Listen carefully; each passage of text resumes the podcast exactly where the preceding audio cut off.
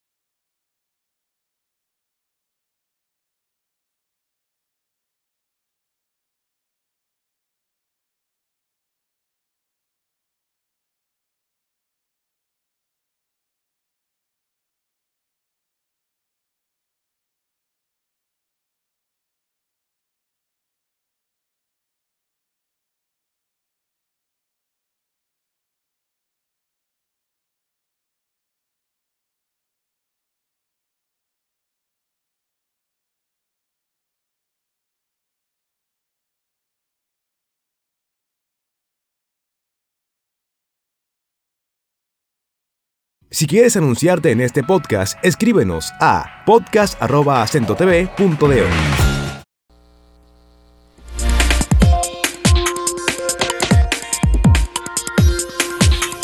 Bueno, la política sigue su curso y hay que destacar que si hay algo que caracteriza este momento de la política es una pobreza en, la mayoría de los discursos. Escuché unas eh, arengas del presidente Leonel Fernández en un meeting que tuvo en Valverde, eh, que uno dice, caramba, pero este no es el hombre académico, intelectual, eh, que dice que en la, y en la mesa nada de nada y que sí o qué, y hablando de que el pueblo está pasando hambre. De igual manera, Abel Martínez, por esa misma línea que va. Y uno dice, bueno, pero ¿cuál es la propuesta? Supóngase que sí, que sea cierto que la gente esté pasando hambre. ¿Cuál es la propuesta entonces, digamos, para reducir esa hambre, producir más, bajar los precios? Que es la parte, el flanco que han utilizado para atacar al gobierno. Yo digo, son simples consignas, eh, frases huecas si se quiere, pero uno no ve esa riqueza discursiva. Lo cierto es que nuestro liderazgo, por lo menos ese liderazgo de oposición, eh, es muy pobre lo que está haciendo eh, como práctica política. Pero mira, Gustavo, eso se repite en mítines, por ejemplo, cuando se dirige a gente de la población de escasa formación o gente que le apoya y que está apelando eh, como a lo, puramente emocional. Porque fíjate lo que ocurre, el que va al meeting o a la reunión o al encuentro, a la caravana, es un militante. Que ya no necesita que se le convenza. No necesita que se le convenza. Entonces, ese discurso es para otro público. No es para los que están ahí, sino para enardecerlos y llevarlos a, ser más fanáticos no, todavía. para que esos que están ahí lleven ese mensaje se reproduzca. y le digan a la gente, mira, tenemos que votar así porque se está pasando esto. gente que uno ve bastante gordita. Pero igual ocurre, además de que ocurre en el meeting y en la caravana, tú te encuentras que cuando hay una entrevista en profundidad sobre un determinado tema en un medio de comunicación, televisión o periódico, tú te encuentras con la misma cosa.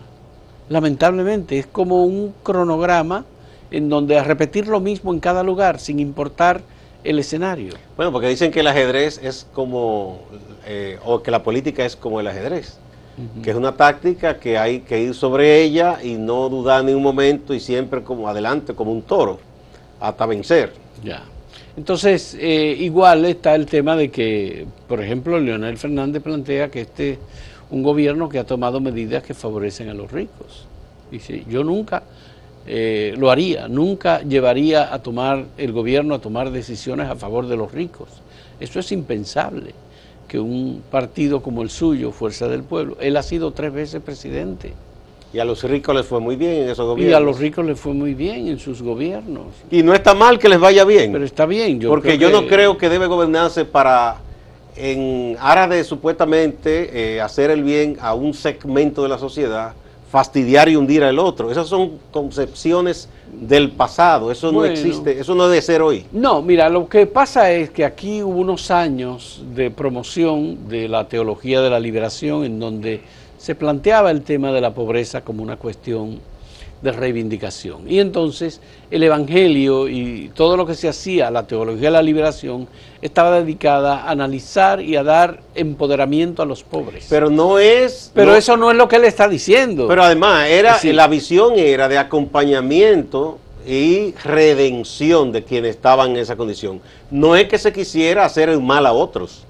Porque esa no es la idea, ¿no? No, entonces es que el que está gobernando es ajeno a esta cuestión, porque evidentemente el que gobierna tiene el poder, toma las decisiones y eh, se observa que, que, los pobres necesitan y entonces hay que darle a los pobres.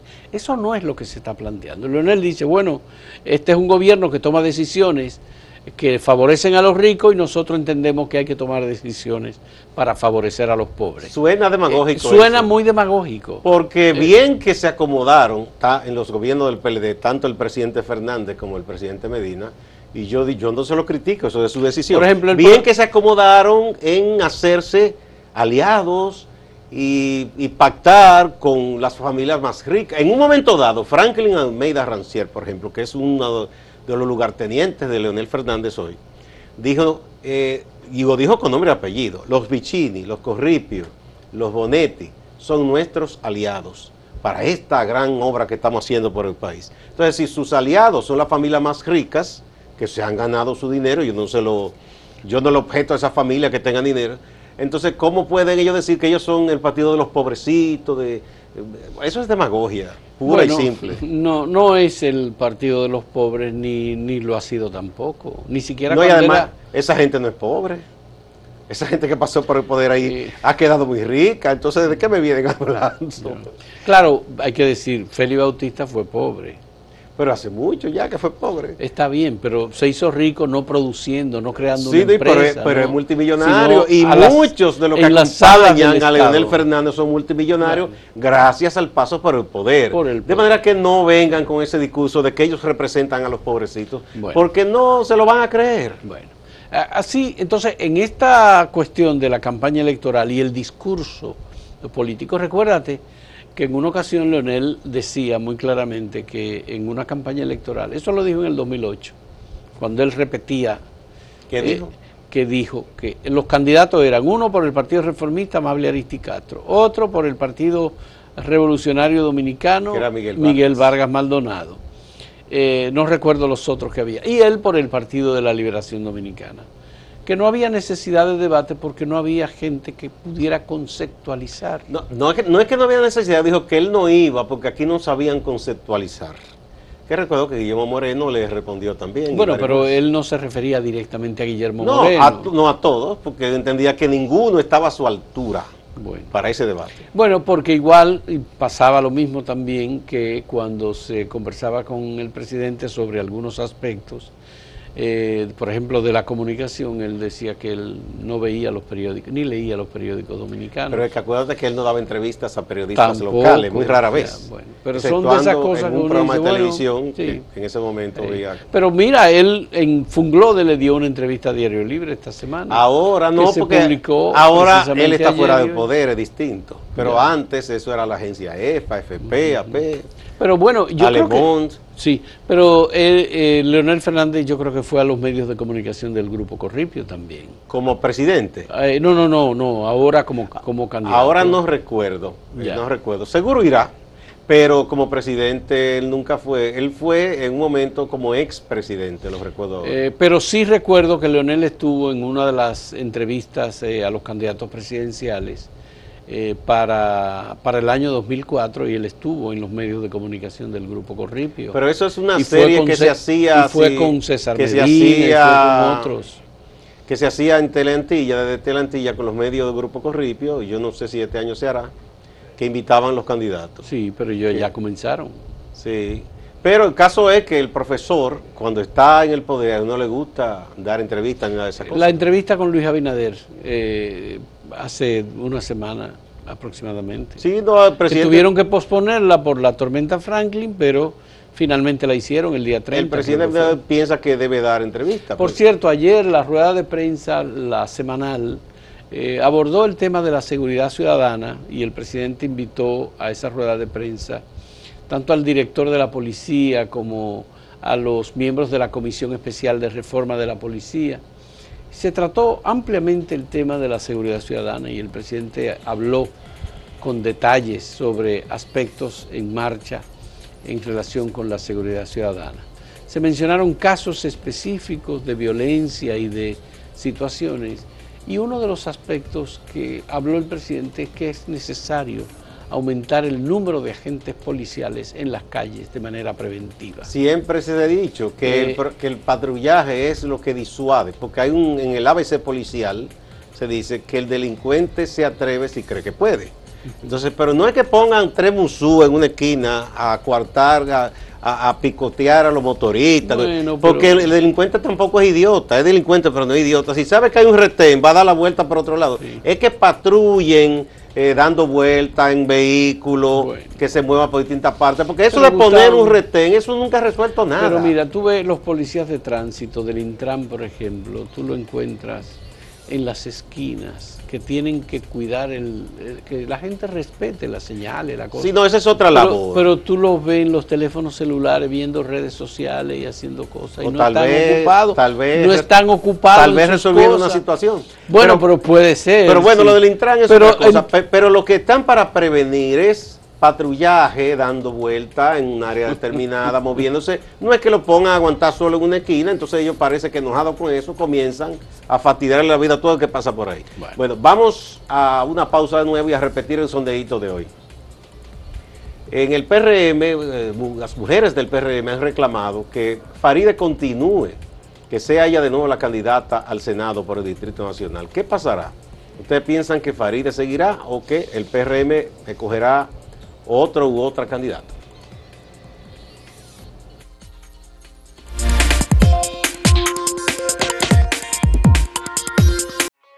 Síguenos en redes sociales, arroba acento diario y arroba acento TV.